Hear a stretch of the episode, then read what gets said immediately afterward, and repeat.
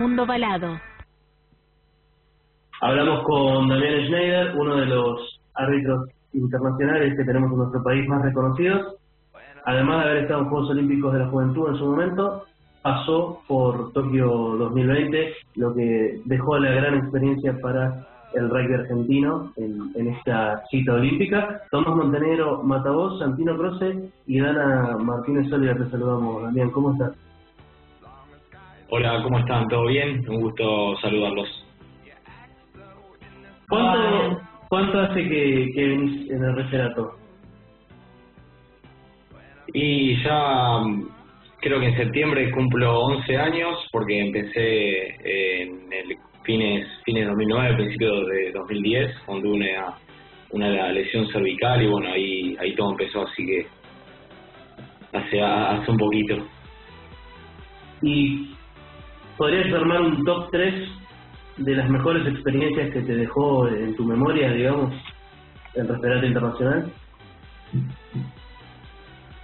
Ah, qué pregunta, no estaba preparado, tengo que pensar. Eh, bueno, que creo que lógicamente lo que viví la semana pasada entra dentro de ese grupo de, experiencias, eh, por todo lo que significó, por, porque fue un objetivo logrado y y bueno, sin duda los Juegos Olímpicos son, son uno, creo que eh, también eh, mi inicio en el circuito mundial de Seven eh, es una de las cosas que más uno recuerda, donde empezó este sueño, la posibilidad de, de, dirigir en, en unos Juegos Olímpicos. Y también te diría, no sé, mi primera experiencia en el 15 internacional, en el Mundial Trophy M20 en Portugal en 2015, donde también ahí se abrió la posibilidad de poder hacer una carrera internacional y bueno, es un torneo que siempre voy a recordar como, como algo muy lindo. Damián, ¿cómo va Santino? Cuando se habla de los Juegos Olímpicos se habla de una competencia que es soñada, que es mágica, que no la tiene ninguna otra. Vos estuviste presente, imagino que estuviste dentro de la Villa Olímpica, estuviste ahí.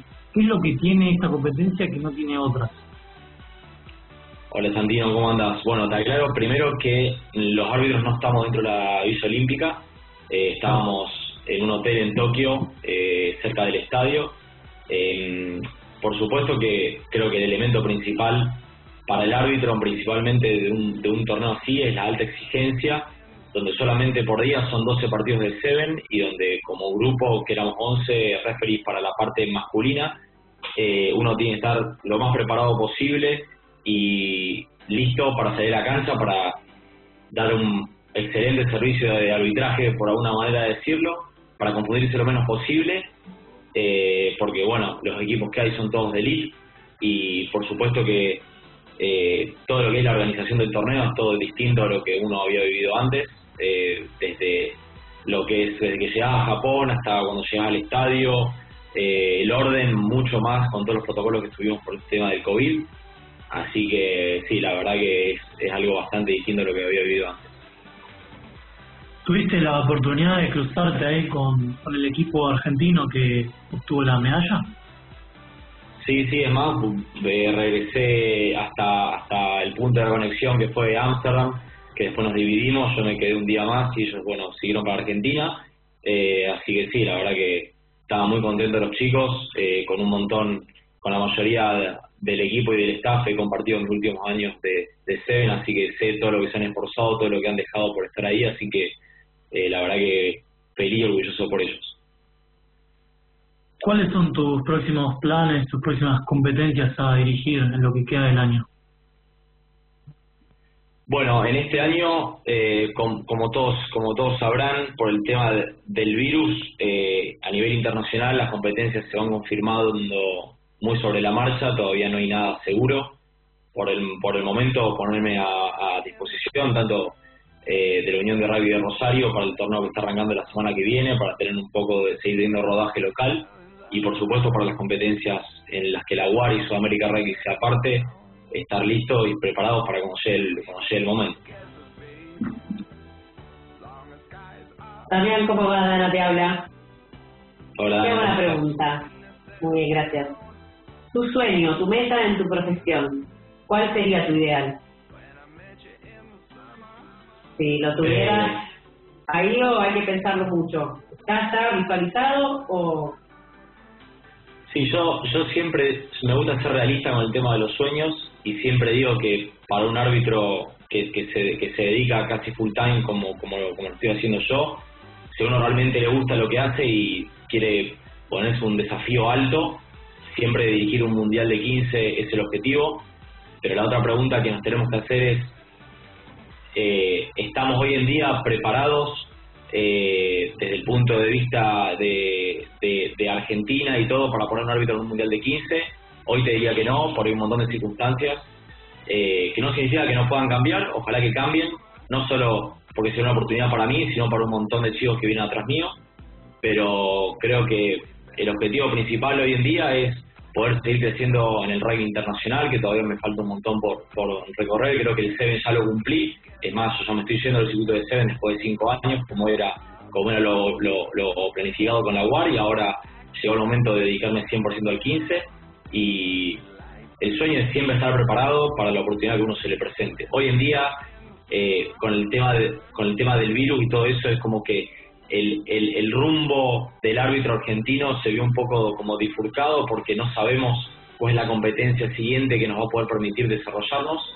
En su momento lo fue Super, Super Rugby, donde Federico Anselmi hizo una tarea maravillosa y dejó el referato argentino bien alto. Bueno, hoy en día eso ya no está, por ende va a formar parte eh, nuestra unión y Sudamérica Rugby, que está haciendo un trabajo muy importante para buscarnos un lugar para que nosotros podamos seguir compitiendo y desarrollándonos. Así También, la, la, respuesta es esa, perdón si no, no hubo algo no, pero... Súper elaborada. Eh, para los que siguen tu camino es eh, una buena información. Para mí que sí la tenía pensada, porque tenía un discurso retórico de... no, la, la, la, la verdad es que eh, siempre creo, mis amigos también me, me preguntan, ¿y ahora? Y bueno, y, y ahora es eso lo que les conté. ¿Y ahora?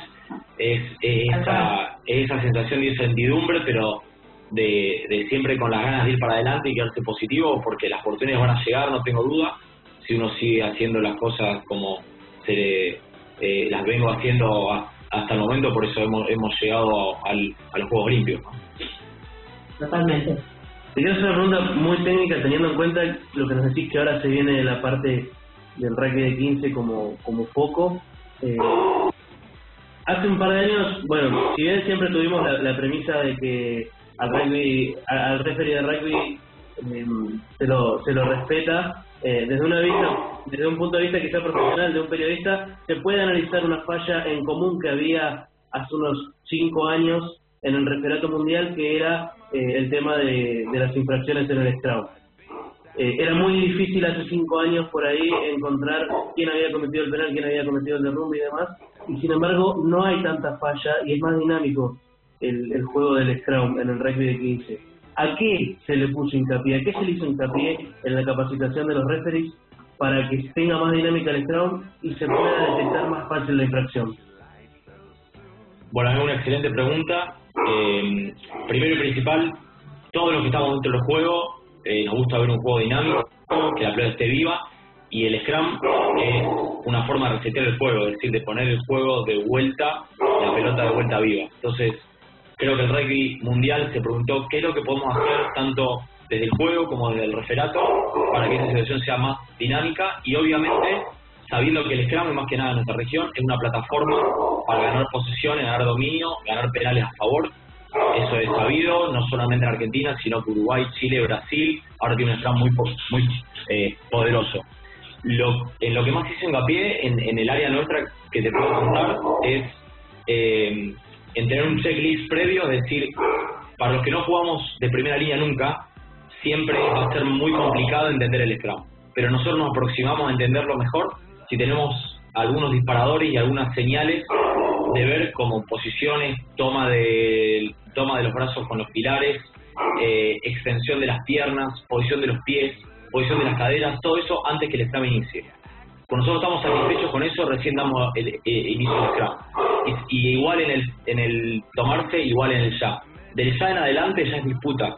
Y ahí es entendimiento de quién está dominando. Y siempre nosotros nos hemos propuesto, y esto no es no solo como, como, como Argentina o como región Sudamérica hoy en día, sino como reyes mundiales, recompensar al que domine el Scrum de manera legal. Es decir, si vos tenés un buen pack, el 1 y el 3 van para adelante, eh, un buqueo que es lo que se está exigiendo hoy en día, bueno, con un buen empuje te vamos a recompensar.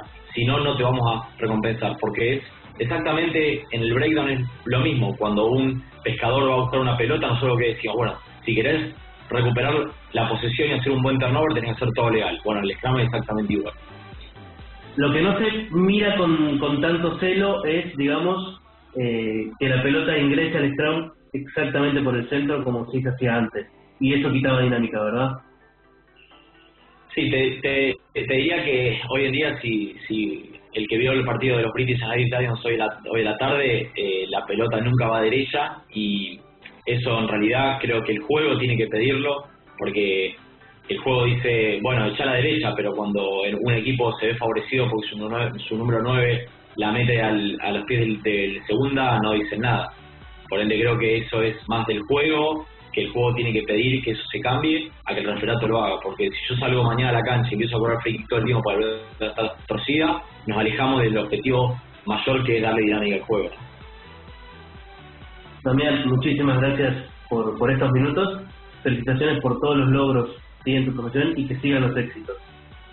Bueno, muchas gracias a ustedes por el contacto y que tengan muy buen fin de semana ustedes y toda la audiencia que nos está escuchando. Muchísimas gracias. Gracias igualmente.